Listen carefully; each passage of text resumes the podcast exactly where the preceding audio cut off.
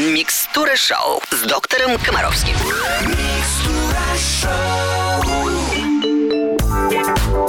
Ваши приемники настроены на русское радио, а мы настроены делиться мудростью, причем не только своей, своей но и Евгения Олеговича Комаровского, которого с большим удовольствием приветствую в эфире. Доброе утро. Здравствуйте, моя мудрая медсестра Аленушка. Здравствуйте, дорогие друзья. Давайте начинать. У нас, кажется, огромное количество вопросов. Вопросов, как всегда, много. Кстати, чтобы задать свой, вы можете зайти на русрадио.ру. Это наш сайт. Там есть форма, которую вы заполните, и э, вопрос попадет ко мне, а уже от меня потом к доктору Комаровскому. Начинаем сегодня эм, с вопроса от Артема из Краснодара. Здравствуйте. Скажите, пожалуйста, у ребенка желтые ладошки и стопы. Это нормально? Ребенку два с половиной года. Ну, как правило, нормально, потому что если вы волнуетесь, например, за э, состояние печени вашего ребенка, то сразу обращаю ваше внимание на то, что серьезные проблемы со стороны внутренних органов не дают локальную желтизну кожи. Ну, то есть, как правило, если у ребенка какой-нибудь гепатит, какие-то проблемы с желчным пузырем, то желтые у него не только ладошки. Это раз. В подавляющем большинстве случаев желтые ладошки – это еда. Это еда. Морковка? Морковка, апельсины, ну, некие желтые цитрусовые. Поэтому в этой ситуации, собственно, совершенно не опасный симптом. Совершенно не опасный. Более того, если у вас желтые из-за морковки, морковного сока, э, очень часто морков... в этом возрасте, как раз там очень часто морковные пюре всякие, вот, то я вообще не предлагаю то есть суетиться. Просто очень часто, когда вы видите вот эти желтые ладошки и понимаете, что это связано с едой, то вы начинаете уменьшать количество этой еды. Но если не, это единственная ваша проблема, то однозначно суетиться не надо. То есть это вообще нормально. Вообще главное всегда, ребят, когда вот вы обнаруживаете какие-то непонятные изменения со стороны ребенка, вы всегда должны задавать себе вопрос о базовых параметрах образа жизни. Вот я всегда хочу, чтобы вы знали, что такое хорошо, что такое плохо. То есть всегда. Вот мы на что-то жалуемся. Просто почему мы вот соленые очень часто тут страдаем, когда пытаемся отвечать на вопросы? Потому что э, фактически мы имеем уравнение с огромным количеством неизвестных. Да? Нам жалуются там на какой-то кашель, но мы понятия не имеем, какая температура, какая влажность, где вообще вы живете, курит папа в доме или нет, гуляете вы или нет. Так и вот с этими желтыми ладошками. Вот, например, а я бы, например, сразу уточнил, а, а стопы у вас какие? Да? А вообще... Но пишут, пишут, что ладошки и стопы желтые. Вот, ну вот, слава богу, видите. То есть, ну, это как раз очень часто э, и типично именно для наличия красителей в питании, именно пищевых. Поэтому обращаю на это внимание, ничего страшного нету, не морочите себе голову, не нервничайте. Э, поводов для суеты и обследования я, в принципе, не вижу. Если вдруг выяснится, что вы э, не едите ничего такого, о чем я сейчас сказал, то вам тогда нужен живой реальный доктор, который будет с вами разбираться. Спасибо, Евгений Олегович. Мы обязательно вернемся в эфир через несколько минут. На русском радио. На русском радио продолжается Микстура Шоу. Здесь доктор Комаровский в студии Алена Бородина. И следующий вопрос от Ольги из Санкт-Петербурга. Здравствуйте. С какого возраста можно давать ребенку проростки пшеницы? Спасибо. Слушайте, ну вы даете, ребятки. Э, смотрите, на самом деле, честно, если Ален, э, вот, наверное, уже я могу написать энциклопедию продуктов, энциклопедию. Которые про... можно давать Да, ребенку. с какого-то возраста, да. На самом деле, а почему ему нельзя ребенку там, ну хорошо, исполнился ребенку год. Почему ребенку нельзя давать проростки пшеницы? Поэтому давайте, ребят, подведем вот от, отвлечемся от э, проростка пшеницы. И просто, вы же сами прекрасно понимаете, сейчас мы скажем про проростки пшеницы, потом Все нам напишут письмо тоннами про проростки проростки пшеницы. ржи там или кого-нибудь еще, или риса и так далее, и так далее. Смотрите, есть некие продукты, которые нежелательны в детском питании. Это соленое. Ну, от- я не говорю о том, что соли ребенку нужно, но соленое. Непонятно, какие консервы, алкоголь. Вообще, главные правила пищевой безопасности. Сомневаемся, ну его, да, и так далее, и так далее. Вы называете некий продукт, который безопасный в определенных концентрациях, опять-таки, да.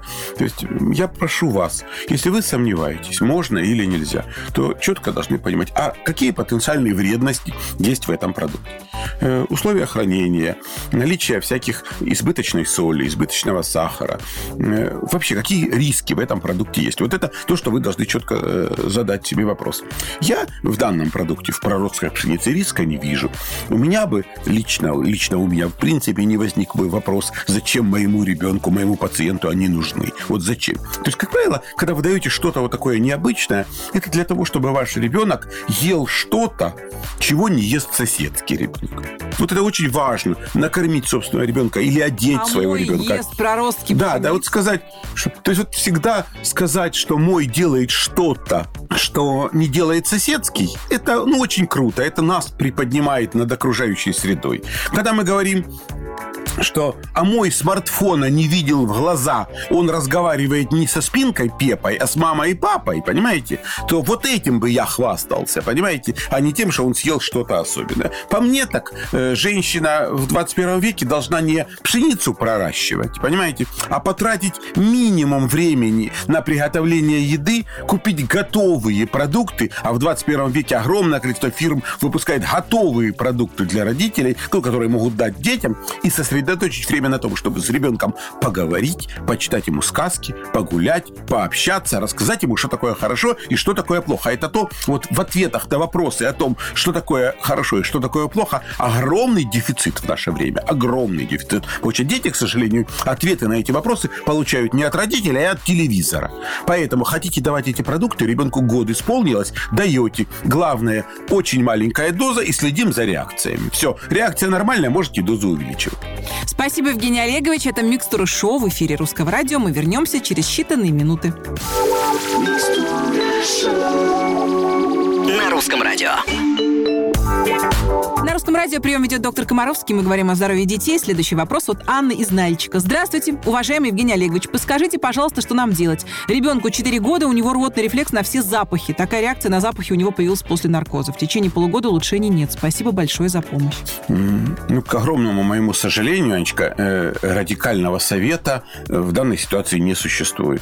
Ну вот есть люди, у которых выражен рвотный рефлекс, есть люди, у которых он э, не выражен. Что я могу только сказать? Главное, э, выраженность рвотного рефлекса у каждого конкретного человека зависит от некоторых э, физиологических параметров.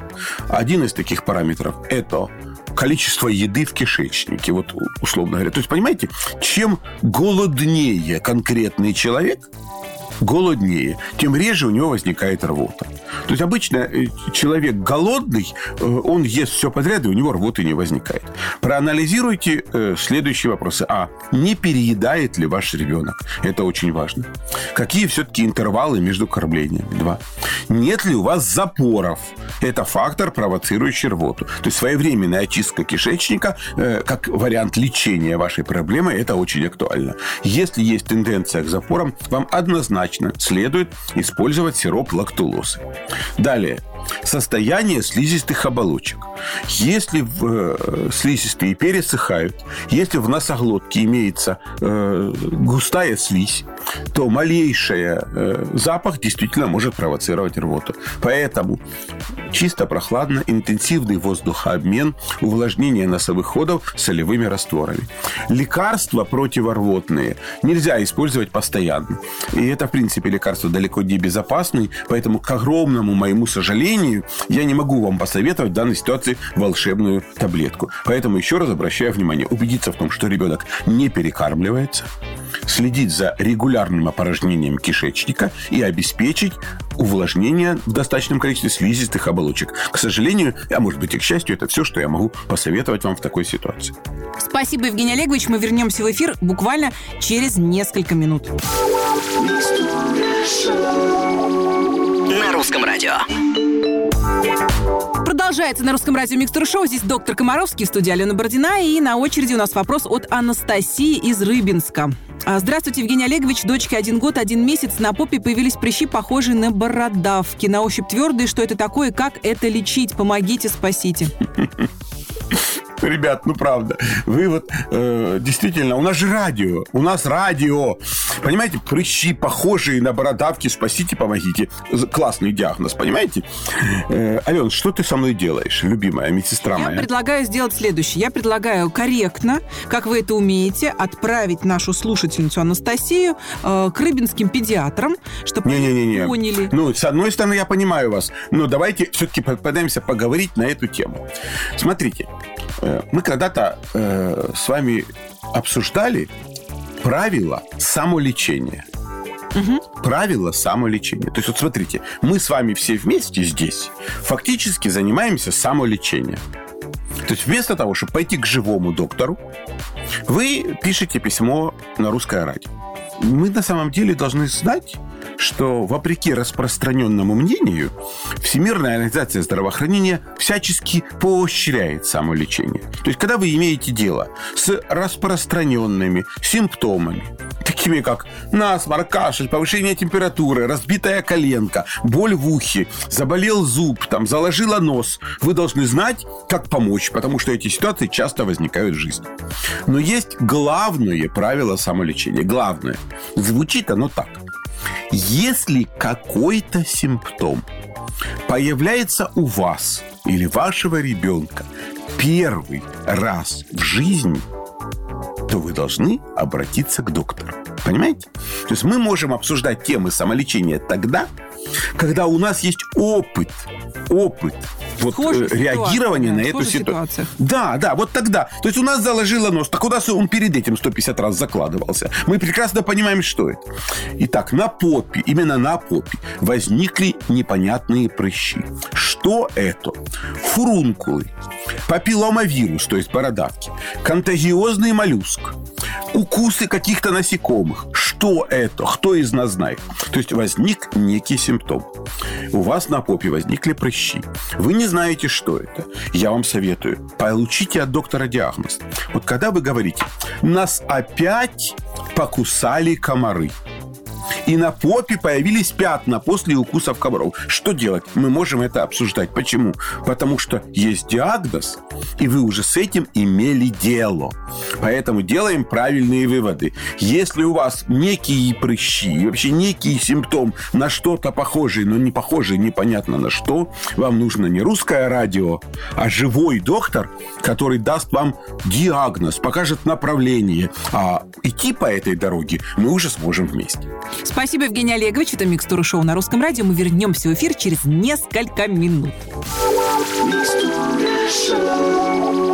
На русском радио.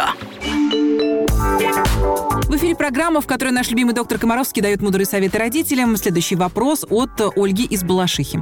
Здравствуйте, подскажите, пожалуйста, ребенку полных 7 месяцев девочка. Она хорошо переворачивается со спины на живот и наоборот, держит игрушки, перекладывает их из руки в руку, но не ползает. Курс массажа прошли в 6,5 месяцев. Попу поднимает, на руки встает, но все по отдельности. Мы ей помогаем. Старшая дочь, ей 3 года, показывает на себе. Что нам сделать? Благодарю. Ну, на самом деле, огромное количество детей проскакивает этап ползания. Проскакивает. Но вы очень много раз говорили о том, что это дико полезно. Да, это Поэтому очень полезно. Это очень полезно. Кстати, когда мы что-то говорим, наша цель вовсе не в том, чтобы вас запугивать. Да, вовсе не в этом. Смотрите, действительно здорово, когда ребенок поползает какое-то время, укрепит мышцы спины, да, укрепит ножки, и после этого переход к хождению, к стоянию будет намного э, более комфортным, да, намного более физиологичным. Это совершенно нормально. Мы, я и вот моя медсестра Алена, мы очень не советуем вам э, вместо того, чтобы запустить ребенка, положить на животик, засунуть его в какие-то ходунки и не давать ему возможности ползать. Смотрите, вы эту возможность ребенку даете. Ему это не очень комфортно. При этом у вашего ребенка хватает здоровья, что перевернуться, да, сесть и так далее. и так далее. То есть он развивается вполне гармонично.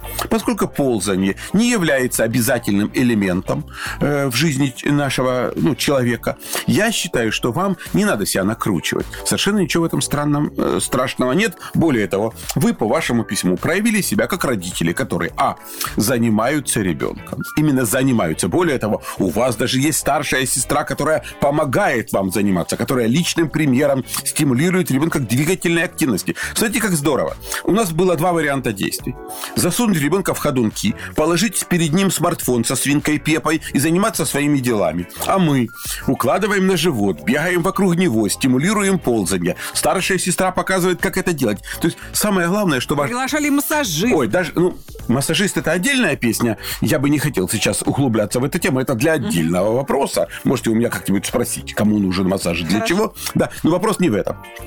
Более того, вы даже с помощью массажиста э, поставили несколько жирных, толстых галочек на собственной совести. Вы просто чудесные, замечательные родители. Главное, что вы должны знать, больше всего на свете вашему ребенку нужны вы.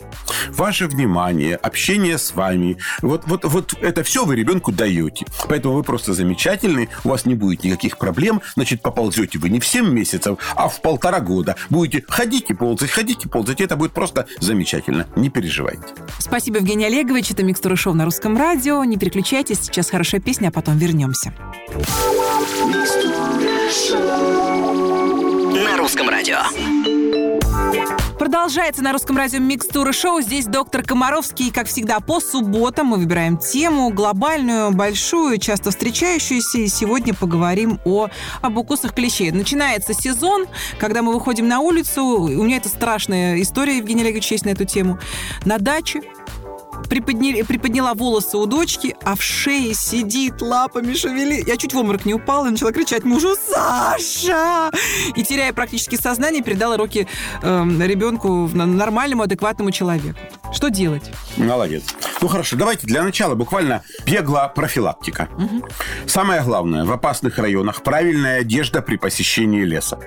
Длинные брюки, длинные рукава, резинки на рукавах – рубашка в брюки, брюки в носки, носки в сапоги, шапка или капюшон, э, защищающий от попадания клещей за шиворот. Это про одежду. Дальше используем... Еще если дико жарко, какая шапка, какая куртка? А если дико жарко, а если дико жарко, нефиг в тайгу идти. А, в этом смысле. Ну да, да, да, да, да. Если вам одеваться некуда. А если идете, то извольте, пожалуйста, одеваться правильно. Вот и все.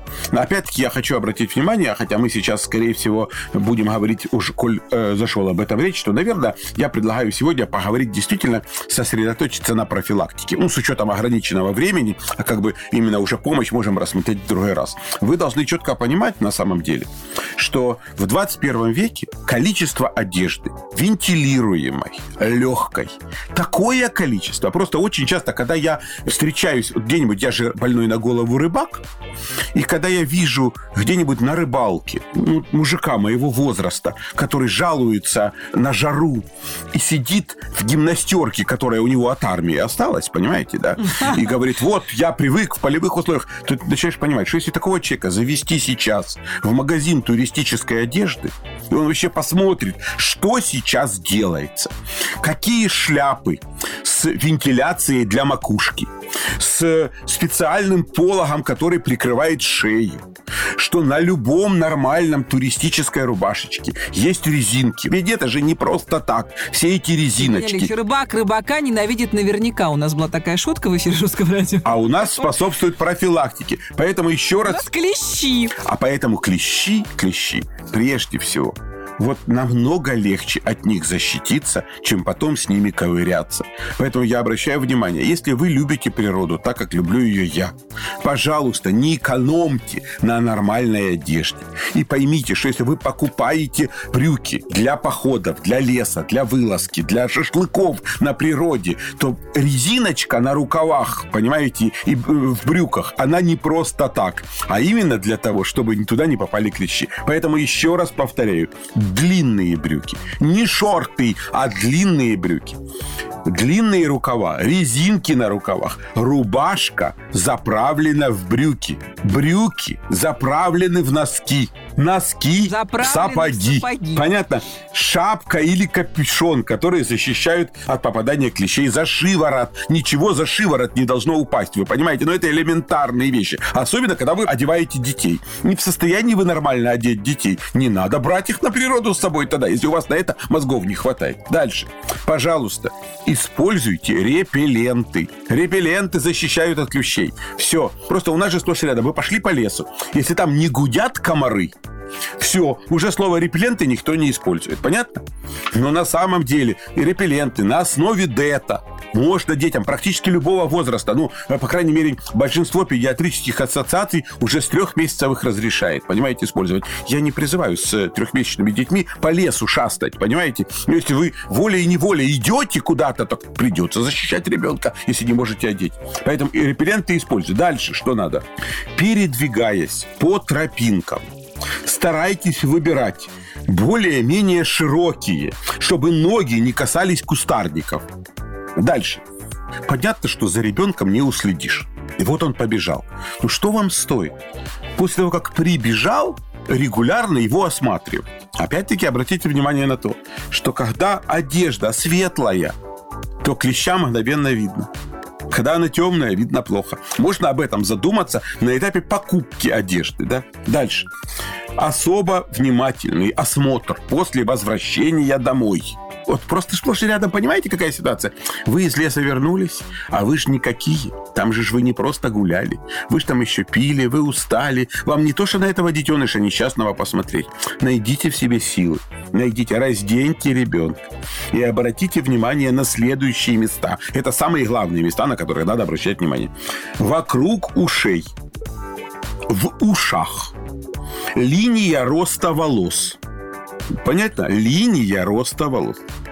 Дальше. Под мышками, в пупке, в области талии, в паху и промежности, под коленками и между пальцами ног. Почему я на этих местах э, прошу обратить внимание? Там тоненькая Потому что кожа. даже не в это. И кожа тоненькая, конечно, но это те места, которые сразу не бросаются в глаза. То есть, когда клещ... Вы же понимаете, и рядом, я же знаю эту ситуацию. Вот, а ну подойди, повернись спиной. Вы невольно смотрите на спину. На спине его, конечно, сразу можно завидеть, увидеть, но он, дурачок, там не сидит. Он места более интимные выбирает, понимаете? Поэтому обращайте на это внимание.